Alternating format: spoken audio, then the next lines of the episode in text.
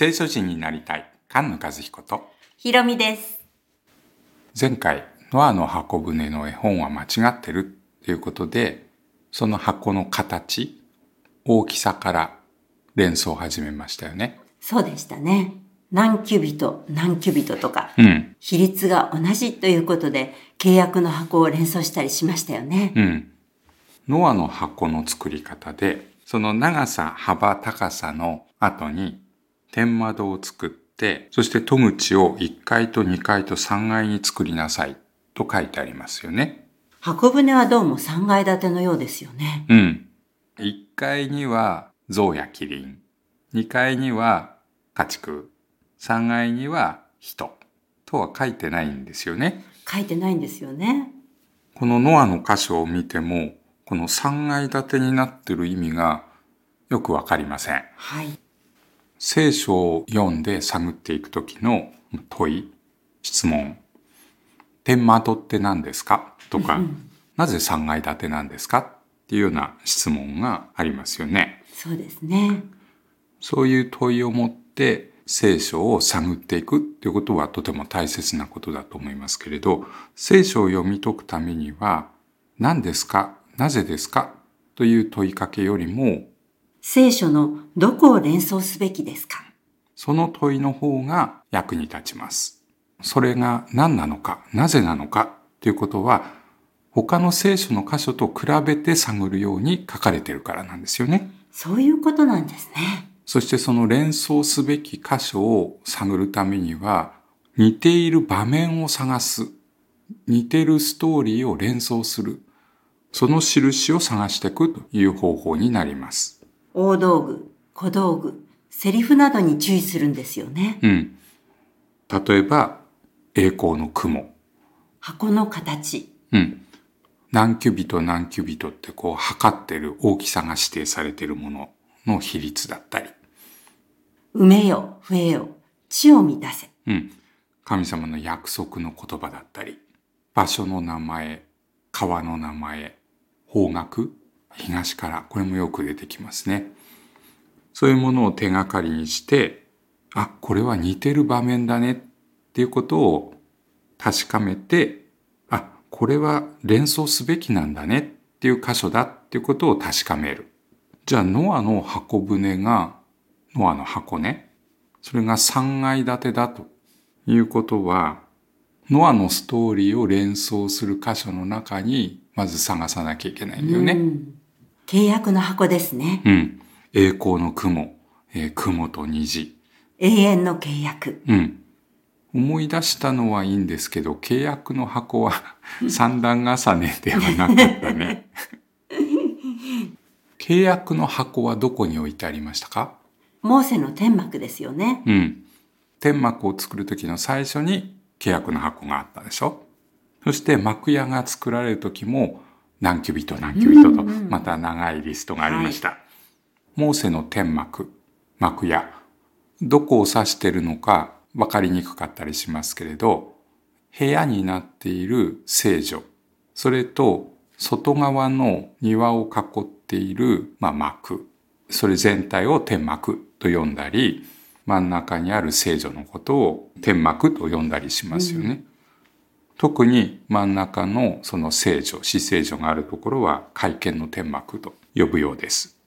その一番外の、えー庭を囲んでいるその幕の大きさが、長さ100キュビト、幅は50キュビト。うん、幅が50キュビトということですので、ノアの箱舟の幅と同じなんですよね。そうですよね。会見の天幕は聖女と死聖女。中が2つに分けられていて、えーそして庭、3階層になってるんですね。うん、その天幕には東から入ってきて庭に入って生贄を捧げて聖女には祭司しか入れなくて死聖女には、年に1回、大祭司だけが入れるんですね。うん、山に登っていく感じ、えー1階2階3階と、えー聖書を読み解くための問い、聖書の他のどこの箇所を連想すべきなのかということが大切な問いなんですが、ノアの箱から契約の箱に行きました。聖書全体の筋書きを通してこう見ていかなければいけないので、最初はどうだったのか、そして最後はどうなるのか、3階建て、3階層、最初に思い出さなきゃいけないのは、天と地と海です。うん。創造された時からどうも世界は3階建てなんですね。そして次に連想するのはエデンの園ですよね。うん。エデンの園っていう言い方なんですけど、園の名前がエデンなんじゃなくて、エデンっていう国の中の園ね。その園を通って川が流れて、エデンから他の全世界に水が流れてく。園があって、エデンの国があって、全世界の地がある。そこも三階層ですね。残念ながらアダムとエバは園から追い出されました。そしてその子であるカインはエデンの国から追い出されて、で子孫が増えて地に増え広がっていくんですが、カインの子孫もセツの子孫も堕落してしまって地上から追い出されます。それがノアの洪水でした。もともとは園の祝福をエデンの国に、そしてエデンの国の祝福が全世界に広がっていくというはずのアダムの責任が果たせなくなってしまった。それで神様はノアを選んでもう一度天地を創造する。ちっちゃい地球みたいなものなんだね、その3階建てがう。ん。その中に動物もいるしう。ん。アダムに与えられた埋めよ、増えよという命令がまたノアに与えられましたね。うん。新しい創造だっていうことがわかりますよね。それで新しい人類が地上に戻ってきます。でもそれは3階建ての1階部分でしかないんですね。国はないですし、園もありません。その後の歴史を見ていくときに国が戻ってくる。そして園が戻ってくる。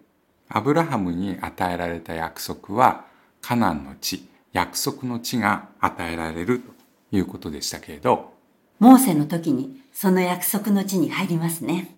そしてイスラエルっていう国ができるんですね。そうすると次は園が戻ってくることを期待するわけです。ダビデが願ってソロモンが建てた神殿ですよね。そうです。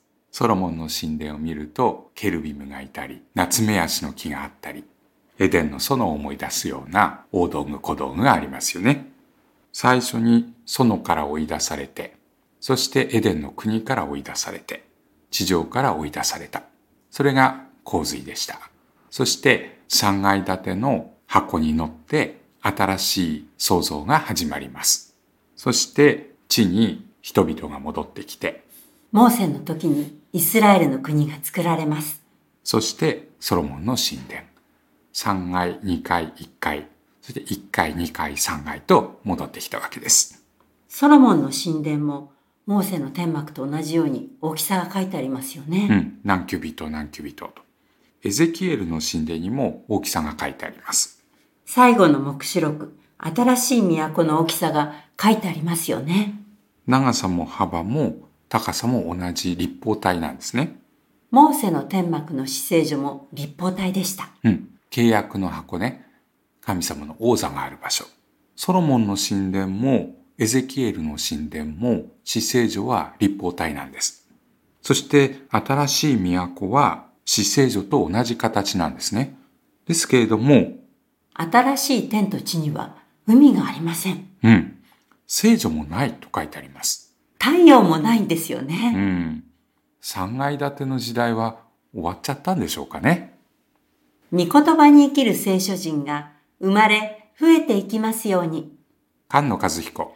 ひろみでした。